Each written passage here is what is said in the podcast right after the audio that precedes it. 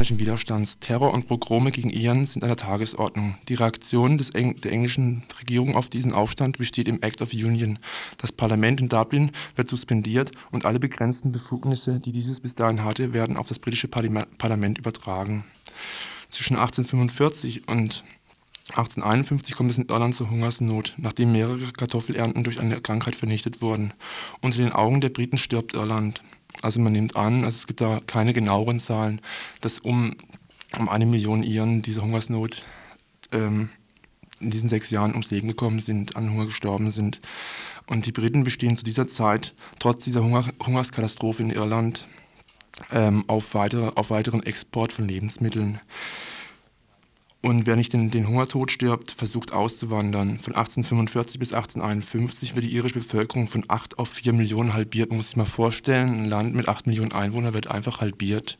Also eine Million sterben und 3 Millionen gehen in die, in die englischen Kolonien, also eben nach Australien oder eben nach Amerika.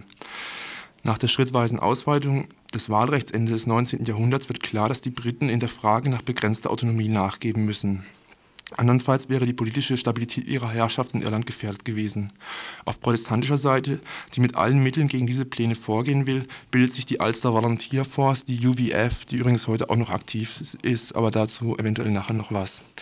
Ein, para ein paramilitärischer Ver Verband die Briten weigern sich jedoch gegen diese bewaffnete Truppe vorzugehen und britische Militärs unterstützen die UVF sogar. Nachdem die begrenzten Forderungen auf den energischen Widerstand der Unionisten stoßen, schwächt die britische Regierung diese wieder ab, da sie darauf bedacht ist, ihre eigenen Interessen abzusichern. Das Thema Home Rule wird mit Ausbruch des Ersten Weltkrieges jedoch in den Hintergrund der politischen Überlegungen Großbritanniens gestellt. 1915 beginnen die Vorbereitungen für den bewaffneten Befreiungskampf.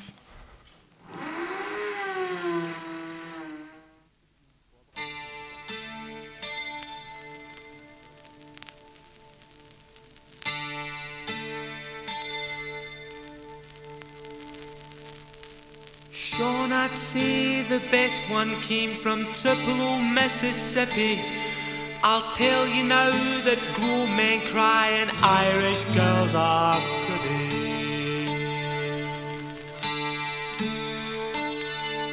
Sean, I'd say the best one came from Tupelo, Mississippi. I'll tell you now that grown men cry and Irish girls are pretty.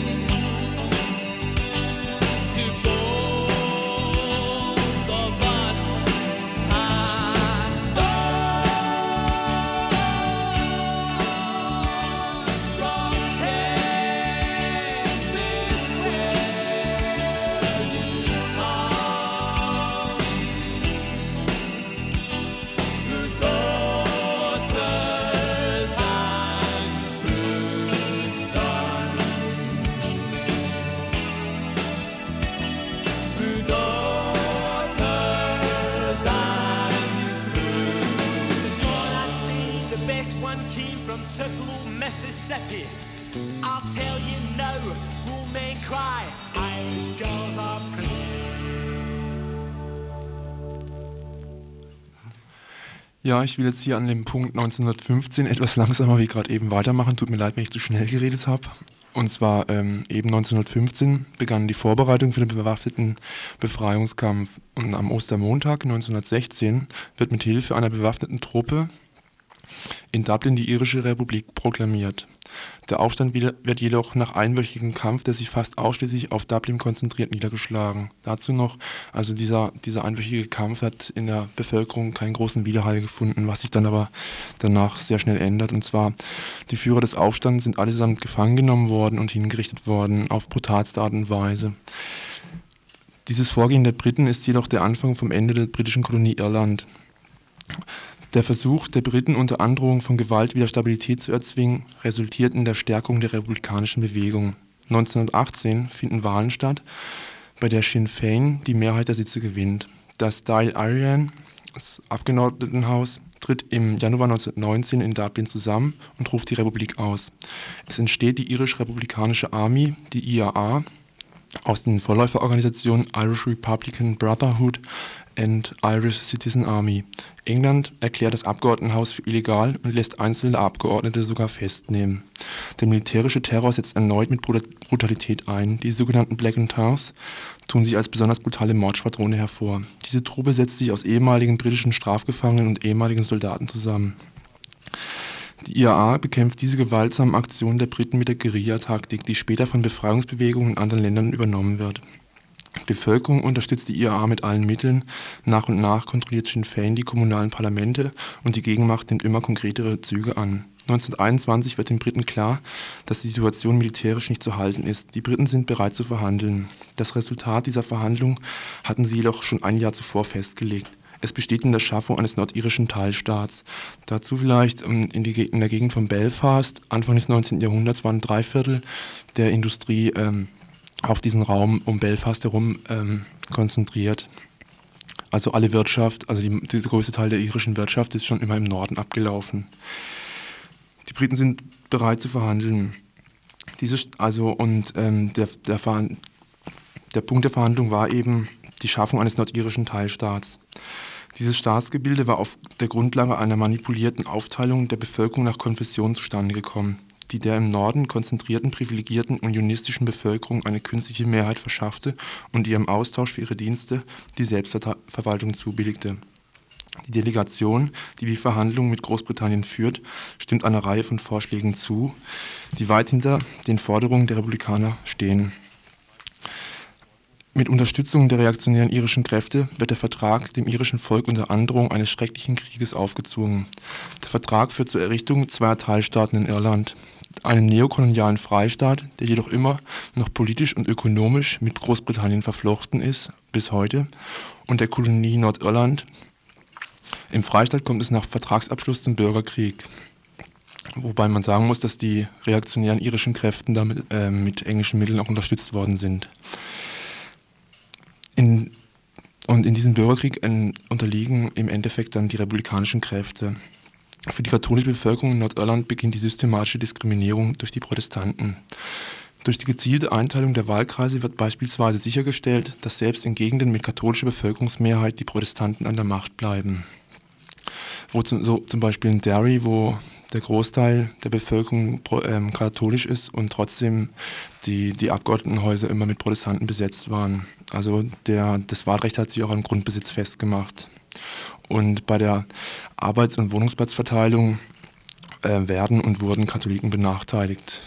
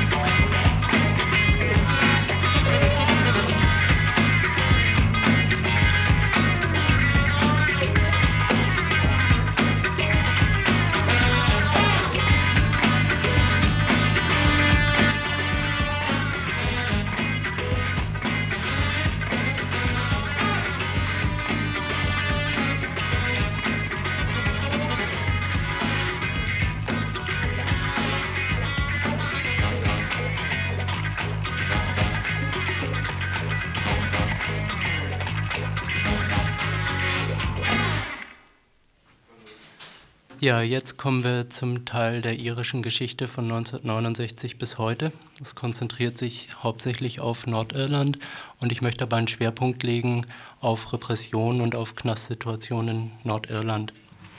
Bevor ich jetzt damit anfange, also dem Jahr 1967, 68, möchte ich mal kurz zu ein paar Begriffen was sagen, die immer wieder auftauchen. Das eine ist Nationalismus, Republikanismus der katholischen Minderheit auf der einen Seite und das andere sind Unionismus und Loyalismus der Protestanten andererseits. Der irische Nationalismus zielt auf die Wiedervereinigung als Rahmen für die irische Selbstbestimmung ab. Seine radikalere Variante, die über einen konservativen, gemäßigten Nationalismus hinausgeht, ist der Republikanismus, der in Irland zum Beispiel mit radikaler Sozialpolitik und mit Antiimperialismus verbunden ist. Es folgt, dass alle Republikaner Nationalisten sind aber nicht alle Nationalisten Republikaner. Der Unionismus hingegen befürwortet die Einbindung Nordirlands in das Vereinigte Königreich.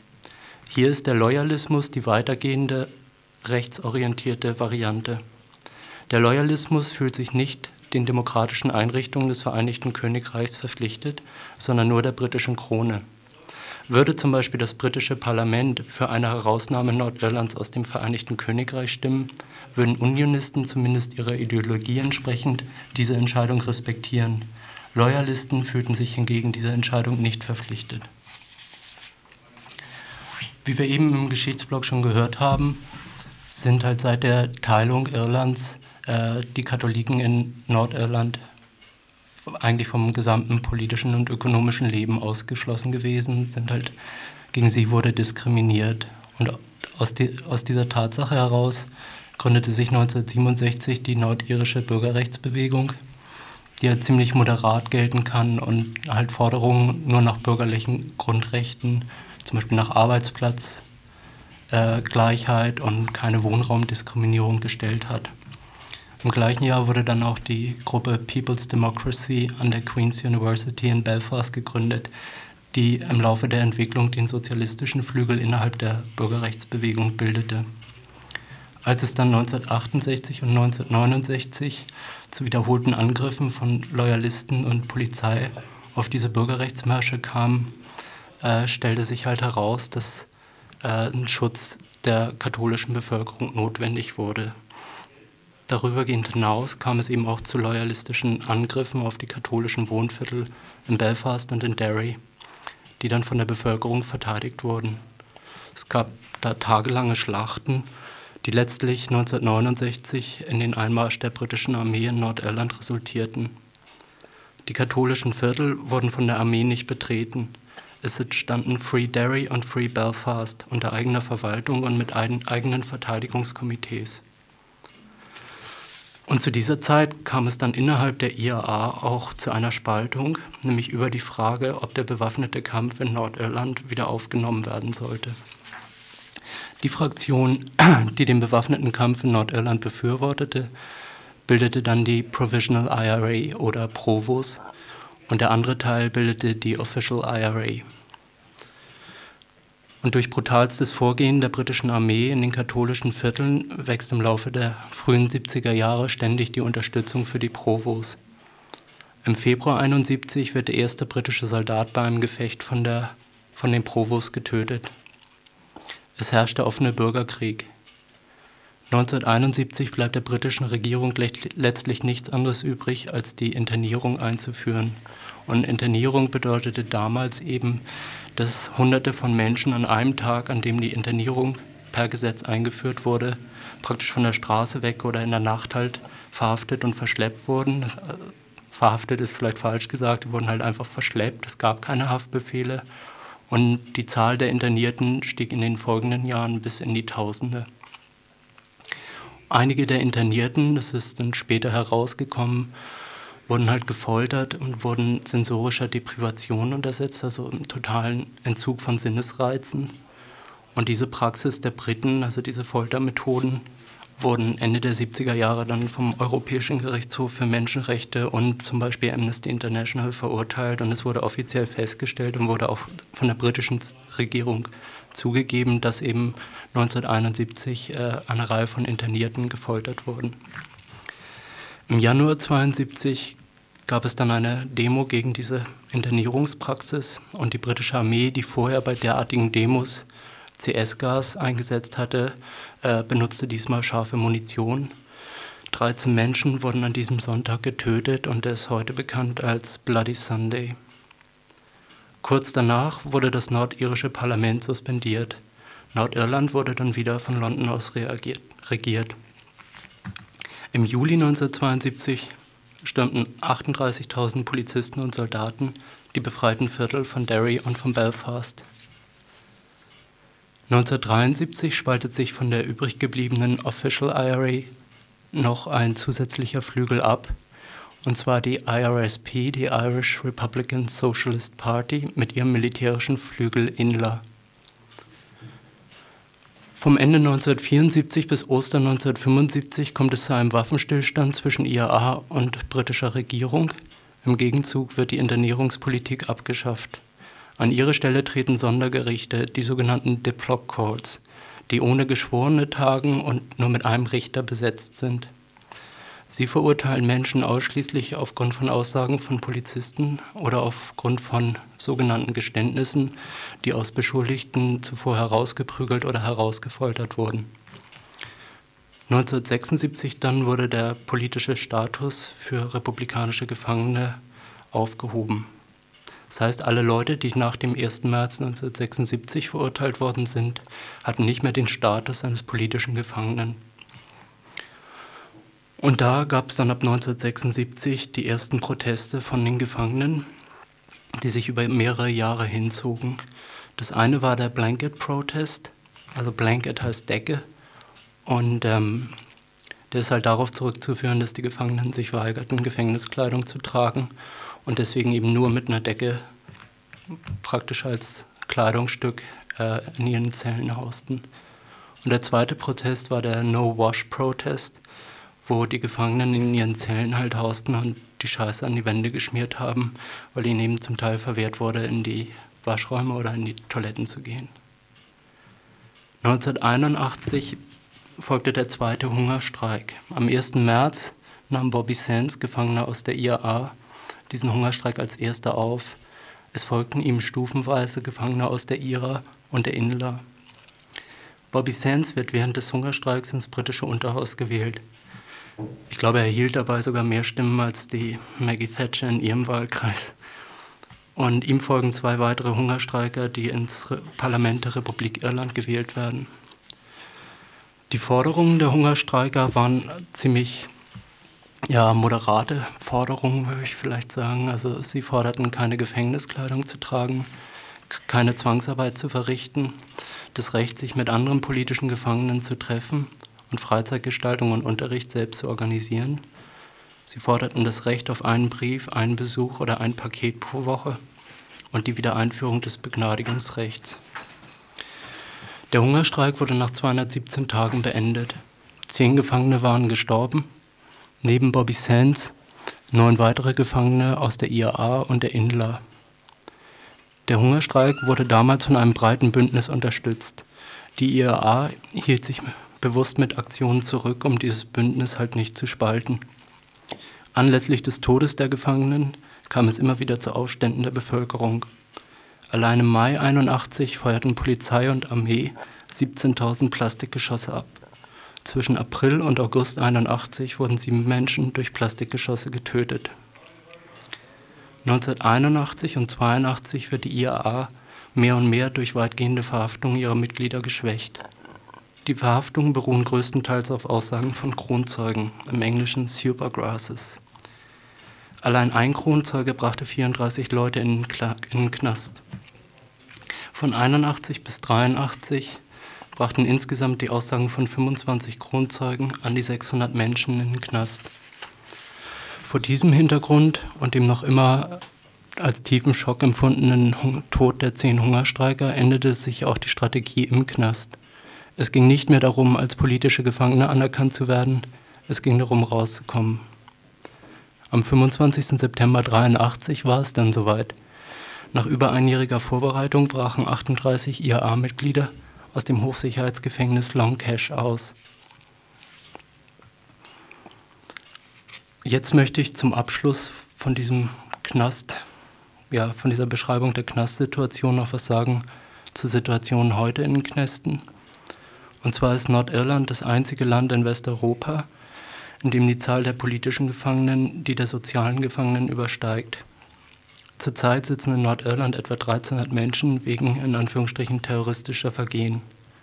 Umgerechnet auf die BRD, also berechnet auf die Bevölkerungsgröße, würden das bedeuten, dass hier etwa 52.000 Menschen wegen sogenannter terroristischer Vergehen einsitzen würden. Das nordirische Knastsystem ist durch ziemlich starke Differenzierung in den verschiedenen Knästen gekennzeichnet. In dem Gefängnis Crumlin Road werden U-Häftlinge festgehalten und die sind einer enormen Brutalität der Wärter ausgesetzt, was äh, zur Folge hat, dass einige in Anführungsstrichen soziale Gefangene äh, sich das Leben genommen haben oder Selbstmordversuche unternommen haben. In den letzten Jahren ist es aber so, dass die sozialen Gefangenen auch ja, stärker sich zusammenschließen und 86 zum Beispiel gab es einen Hungerstreik in diesem Untersuchungsgefängnis von den sozialen Gefangenen. In dem berüchtigten Hochsicherheitsknast Long Cash sitzen 356 republikanische Gefangene, von denen 159 eine lebenslange oder eine unbefristete Haftstrafe verbüßen. Mit diesen unbefristeten Haftstrafen ist es so, dass Leute halt also nach Belieben des äh, Innenministers praktisch festgehalten werden können und die wissen nicht, wann sie rauskommen und die haben eigentlich sowas wie einen Geiselstatus. Und die lebenslangen oder diese unbefristeten Haftstrafen, die Leute, die die absitzen müssen, haben eigentlich kaum eine Chance, früher entlassen zu werden. Es sei denn, sie schwören ab. Also es ist schon relativ ähnlich äh, wie hier in der BRD. Ein zweiter Knast ist McGilligan. Dort sitzen 47 republikanische Gefangene ein, und zwar zusammen mit Loyalisten. Das ist also die Strategie in McGilligan, und das sind überwiegend Gefangene, die nur noch eine kurze Haftzeit zu verbüßen haben, dass die zusammen mit Loyalisten eben dort einsitzen. Und das ist sicher der beabsichtigte Effekt, dass es zwischen den Gefangenen dort zu Spannungen kommt. Also sind schon in dem Knast sind schon Bomben hochgegangen und es gibt halt Angriffe der jeweiligen Gruppen untereinander. Megaberry ist eigentlich das neueste, der neueste Knast in Nordirland und wird im Moment als Frauenknast benutzt. Dort sitzen zwölf republikanische Frauen ein, die immer noch durch Strip Searches halt von den Briten äh, ja, praktisch unterdrückt werden. Also Strip Searches bedeutet Nacht Nacktuntersuchung und es ist für die Frauen halt eine unheimliche, unheimlich üble Sache. Wir haben da in diesem Nordirland Reader, den es zu kaufen gibt im Buchladen und im Strandcafé auch ein bisschen was genaueres drüber geschrieben. Und die Strip Searches sind jetzt in den letzten zwei Jahren äh, etwas zurückgegangen, werden nicht mehr so extensiv angewendet, was wohl hauptsächlich auf die starke Kampagne draußen gegen diese Strip Searches zurückzuführen ist. Demnächst soll in Megaberry auch eine Männerabteilung hinzukommen. Ich möchte jetzt noch ganz kurz was sagen zu der Situation heute eigentlich, also ein bisschen was so was Alltag irgendwie der Alltag der Repression bedeutet. Das ist aber ziemlich kurz und ist nicht erschöpfend. Bräuchte man sich eine eigene Sendung für. Derzeit gibt es ca. 1000 Hausdurchsuchungen und Verwüstungen pro Monat in Nordirland. Das Sinn Féin Beratungszentrum in Belfast wird halt öfter von der Armee, also außen praktisch belagert. Leute, die da hingehen, um irgendwie Beratung zu suchen oder sich informieren wollen, werden halt durchgecheckt, werden Personalien aufgenommen und lauter so Sachen. Es gibt immer noch diese Sondergerichte, diese Diplocourts, wie ich sie vorhin beschrieben habe. Es gibt immer noch Notstandsgesetzgebung, zum Beispiel Terrorismusgesetzgebung, die dort Prevention of Terrorism Act heißt, die zum Beispiel ein Festhalten ohne Haftbefehl für bis zu sieben Tage äh, vorsieht.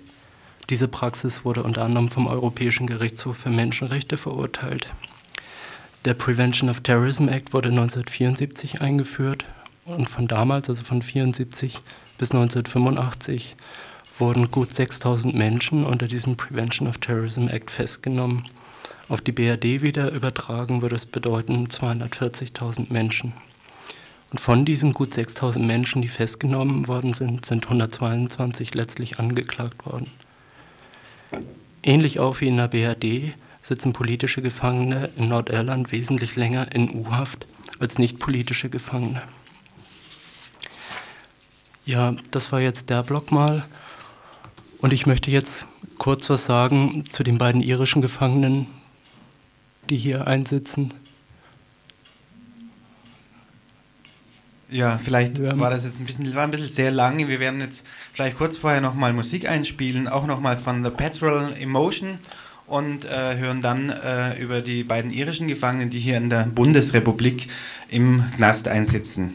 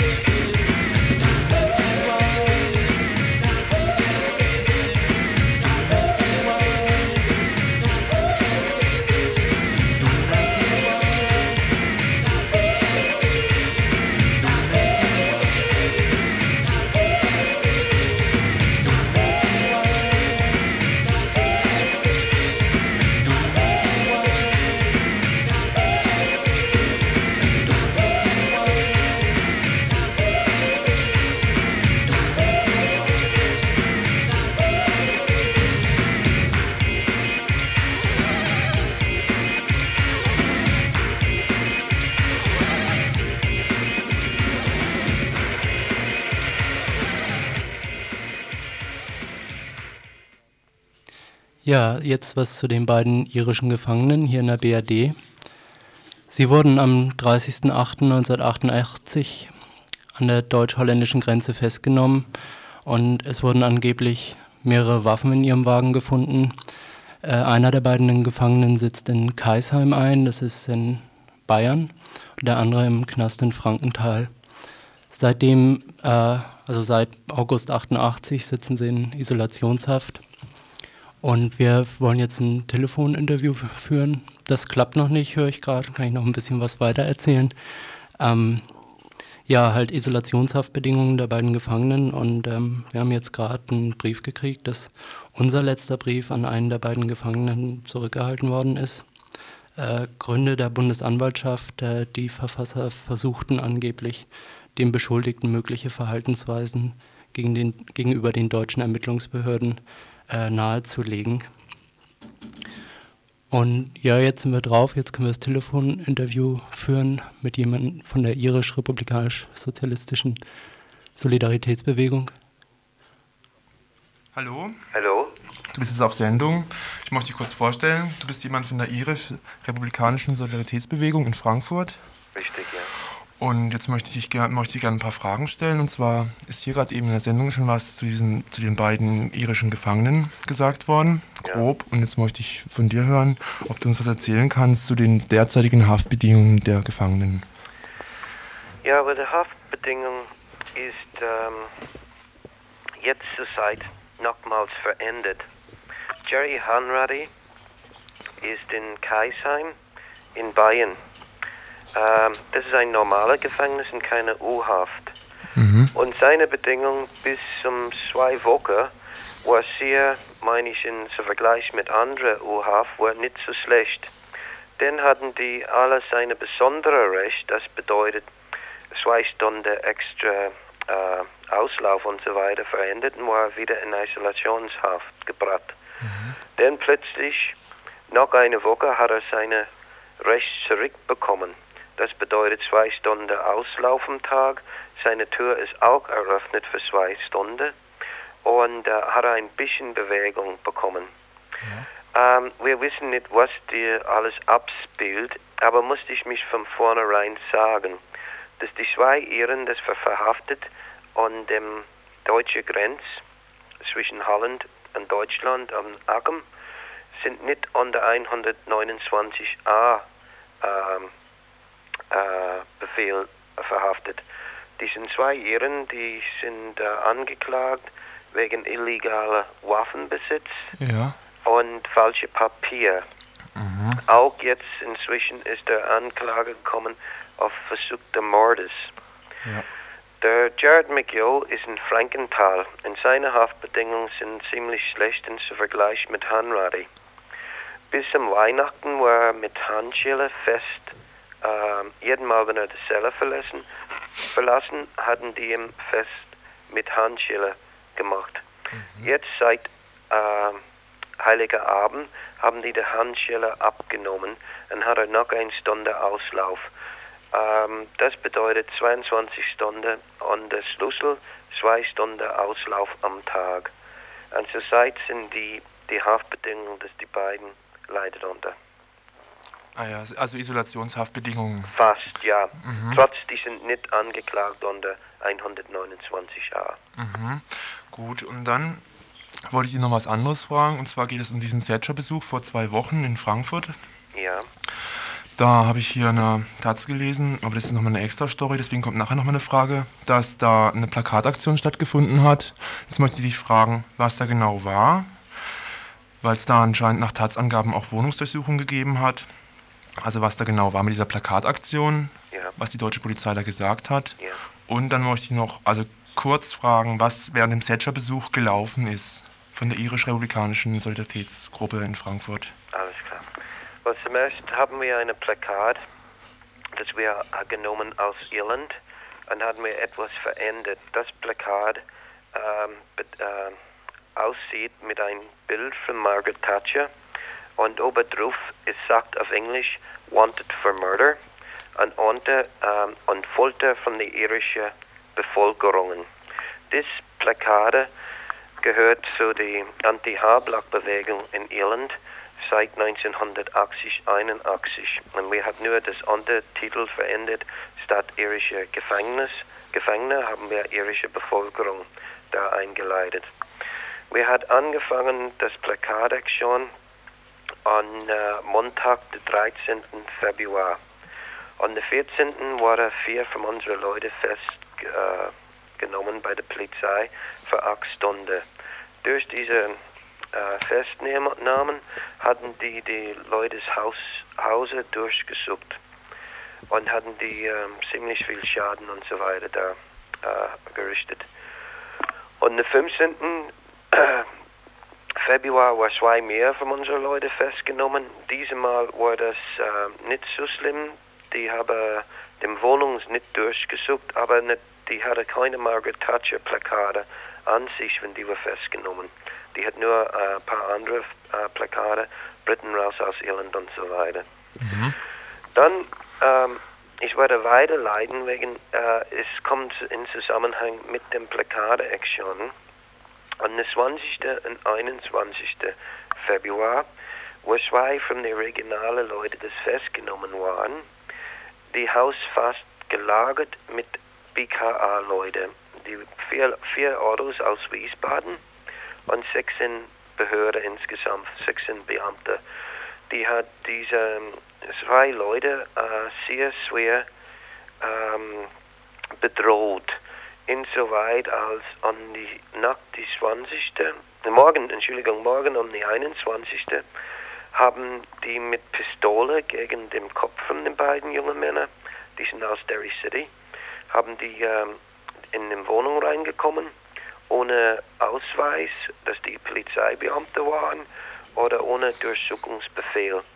Haben die den Leute auf dem Boden spread eagle, das bedeutet alle Beine und alle Hände äh, vor sich legen auf dem Boden und die ganze Zeit mit Pistole hinter ihren Kopf gedruckt. Das hat äh, gedauert ungefähr 15 Minuten. Die Hausdurchsuchung war nicht in, äh, in einem kleinen Rahmen gemacht, es war nur große Schränke und unter Beds und so weiter gesucht. Es heißt, die wir suchen für Leute mehr als Papier und so weiter. Mhm. Nach dieser Sache, ähm, die Polizei hat das Haus verlassen mit einer Bedrohung an die beiden, dass die dürfen dem Haus unter keinen Fall verlassen. Mhm. Und wenn die das macht, die werden was äh, ein blauer Wunder erwarten, fast in diese, in diese Sache. Das waren Leute vom BKA, die da fungiert BKA, haben. BKA, keine mhm. Zweifel, die war vom K42 Frankfurt. Mhm. Und die war unter dem Befehl von meinem Herr Hüttel aus mhm. der Frankfurt Zentrale. Und äh, warum wir haben das rausgekriegt, haben wir, ich äh, ein paar andere Leute, haben nach ein paar Stunden da alles mitgekriegt und haben wir da reingefahren mit äh, Fotoapparat und so weiter. Wir wollten diese Leute ähm, äh, Aufnahme machen und sofort, wenn die den Fotoapparat gesehen hatten, die äh, einen Flug eingerichtet. Die war weg aus dem Fenster, äh, überall weggerannt fast. Und dann hatten wir dann ähm, äh, gedacht, vielleicht wollen die Briten, wegen Frankfurt war fast voll von britischen Sicherheitskräften diese Zeit, SAS und so weiter. Und die beiden, wegen dem Thatcher-Besuch? Ja, durch, wegen dem Thatcher-Besuch. Und SAS? SAS ist die... Special äh, Air Service. Special Air Service, also die britische GSG 9. 9. Aha. Ja. Und wir haben gedacht, vielleicht über englische Behörde haben wir dann bei der Lokalpolizeirevier rumgegangen und ähm, wir wollten eine Anklage wegen Unbekannte da machen, durch Hausfriedensbruch und so weiter. Und da waren wir informiert, dass die kommen vom K42. Mhm. Und der Herr Huddle hat das ähm, mhm. Befehl gegeben. Ähm, Frank, wir ja. sind jetzt ein bisschen hier in Zeitnot. Ich denke, ähm, auf diesen Thatcher-Besuch können wir noch mal in einer der nächsten Sendungen eingehen. Wir haben jetzt nur noch fünf Minuten hier Sendezeit. Ne? Keine Problem. Also das war nicht das letzte Interview mit dir. Ja. Und ähm, habe ich so viel geredet? Nein, es war, war furchtbar in Ordnung. wir sind jetzt hier auf Sendung und ich rufe dich noch mal an die Woche, ne? Alles klar. Okay, also wir rufen dich nächste Woche wieder an. Alles Mach's klar. Gut. Tschüss. Ciao. Ciao.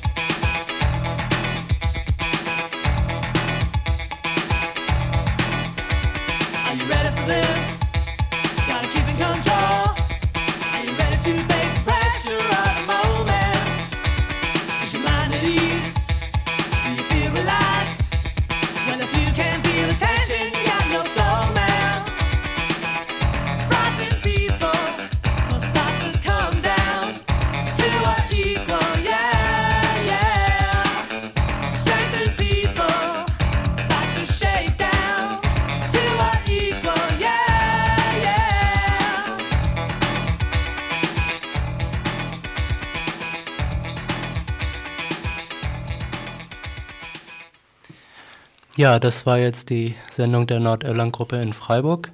Ich möchte zum Schluss noch ein paar Sachen sagen. Wir sind erreichbar für Leute, die Interesse haben, über den Buchladen Jos Fritz. Postkarte in das Postfach für uns genügt. Dann den Nordirland Reader habe ich vorhin schon erwähnt, den gibt es immer noch zu kaufen im Jos Fritz Buchladen und im Strandcafé für 5 Mark. Und dann möchte ich hinweisen auf die nächste Sendung, nächsten Sonntag, wieder um 18 Uhr auf 102,3 MHz. Äh, da geht es dann um die Geschichte von Sinn Fein mit einem Schwerpunkt von, auf den Entwicklung der Frauen innerhalb von Sinn Fein.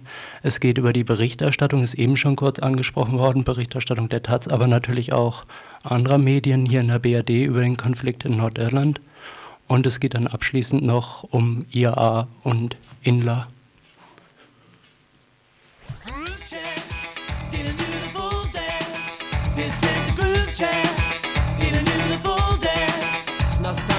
Get straight, we ain't never gonna leave it in the hands of fate. Sick of injustice and all its ills. Sick of sucking,